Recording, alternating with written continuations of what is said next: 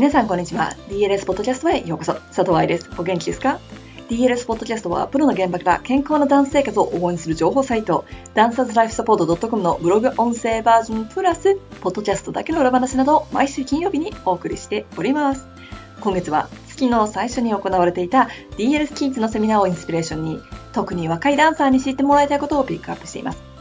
大人バレリーナさんだったら関係ないようではないですよ。健康に長く踊り続けるために聞いてほしいです。だけど、成長が終わった大人の体で、ゴールがより良い自分を目指して踊る人たちと、成長過程の弱い体で、食料訓練として踊っている子たちだったら、怪我した時のリスクや、怪我した時のリスクのサイズが違うということだけは分かってくれますよね。今日は無理やりストレッチについて、長めの記事なので早速本文です。無理やりストレッチの考察。はじめに、無理やりストレッチ、つまりギューギューするストレッチだったり、痛いところで止めるストレッチだったり、涙を流しながら伸ばすストレッチのことをここではお話していきます。私がすごく大事だと思っているエリアなので、ちょっと長くなってしまうのですが、誰かの方法が悪いとか、悪者を作るための記事ではないことを最初に理解してください。この部分、論争が起こることが多いので、できる限り感情を取り払って書き続けていきます。介護学的なことやテクニック的なこと、そして怪我とストレッチについては腐るほど記事にしているのでお話ししません。ワガノバレーのストレッチ。YouTube ではワガノバレーをはじめロシア系のすごく痛そうなストレッチが紹介されています。でもワガノワの子たち上手じゃないってことは彼らみたいに舞台に立つためにはあのストレッチを行えばいいんじゃないの？そう思う人も多いと思うし、そういう質問も来るので、ここでは一番有名なワガノを例にとっていきます。1、オーディションプロセス。ロシア人だからターンアウトができるという記事でも説明しましたが、すごい量のダンサーがオーディションで来て、年齢が上がるにつれて落とされていくのが現状です。つまり、もともと体の柔らかい子だったり、才能があると見込まれた子だけ、これらのストレッチを行っているということです。街を歩いている人たち全員ができるのではなく、選ばれし者が選抜された先生たちに指導されているという事実をお忘れなく。ちなみに、ワガノアバレエの先生たちのはほとんどその学校で生活し、ダンサーになり、指導についたエリートエリートだということもお忘れなく。学校のレッスン内容。ストレッチビデオと同じような年齢の子たちのレッスンビデオを見てみると、素晴らしくスローなエクササイズを行っているのがわかると思います。年齢にもよりますが、あれだけストレッチしているのに上げている足は90度以下です。そして8カウント以上キープしてます。これは完全に筋トレです。ストレッチをするということは可動域を広げるということなんだけれど、その可動域を使う前に筋トレをして体を作っているのが見られます。クラシックバレエだけでなく、ロシアの伝統ダンスでも足腰を鍛える動きがたくさん含まれています。コサックダンスを考えると簡単に頭に思い浮かぶと思うけれども、深いプリエだったり、膝を曲げた状態でホールドする動きなど、クラシックだけのクラスではなく、バーサタイルに体を使い筋肉を育てているのがわかります。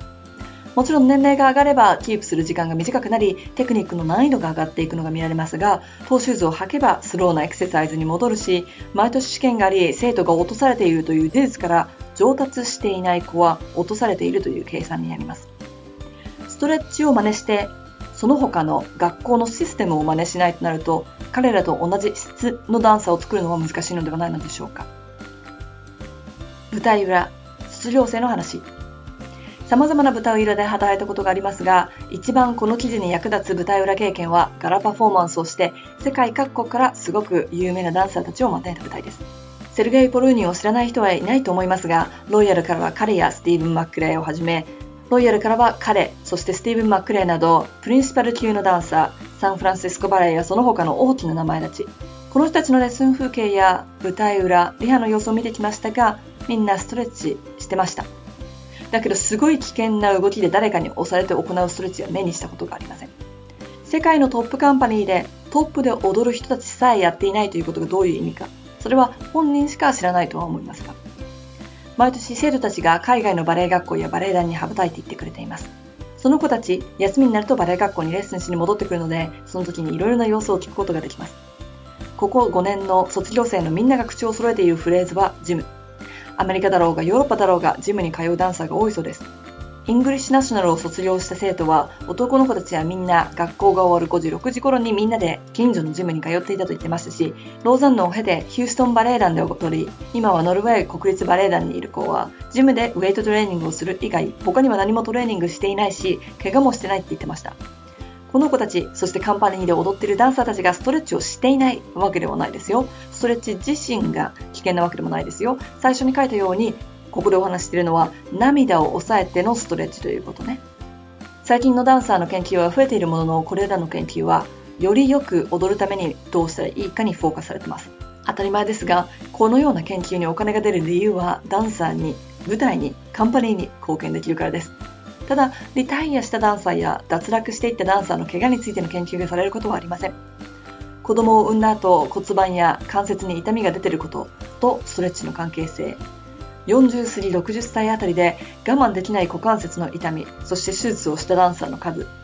60歳っておばあさんみたいに聞こえるでしょ。でもね、その後、20年、30年、彼らの人生残ってるんですよ。Quality of Life 生活の質についての研究は？新体操バレエというものをはじめ、オリンピックの選手もそうですが寿命が短い仕事です。ということは残りの人生はダンサー人生の3、4倍だったりするわけ。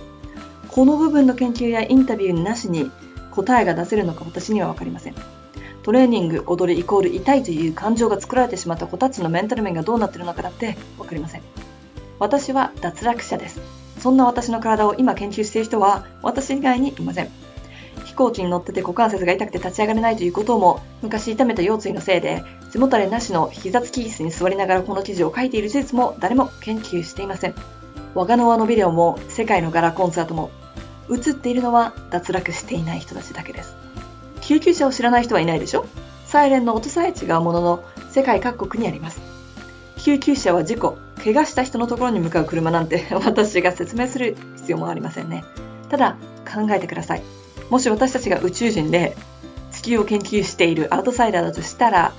救急車が集まってくるところに怪我事故があるわけだよね怪我事故があるから救急車が来てるのか救急車があるから怪我事故があるのか。地球外生命体にはわからないかもしれません。災害の時は救急車ではなく普通の車に怪我人が乗ってることもあるでしょう。戦地だったら怪我人は放っておかれるのかもしれません。何を言いたいのかというと救急車の話ではなくって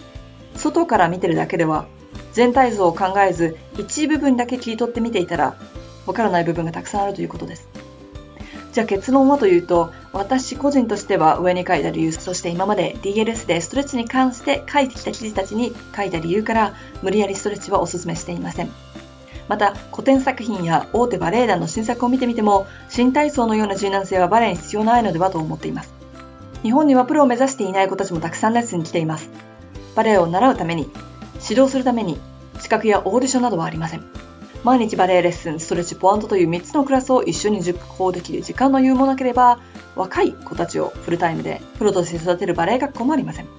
そして、今まで見てきた脱落した素敵な生徒たちの人生を考えると、無理やりストレッチ、口が裂けてもお勧めできません。